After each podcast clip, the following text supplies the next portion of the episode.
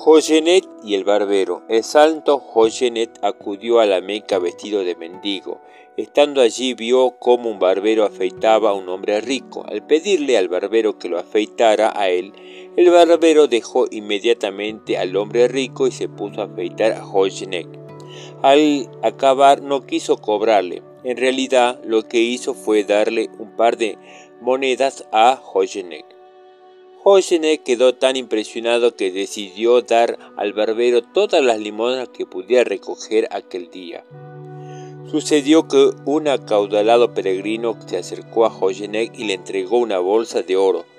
Joyenek se fue aquella tarde a la barbería y ofreció el oro al barbero. Pero el barbero le gritó, ¿Qué clase de santo eres? ¿No te da vergüenza pretender pagar un servicio hecho con amor?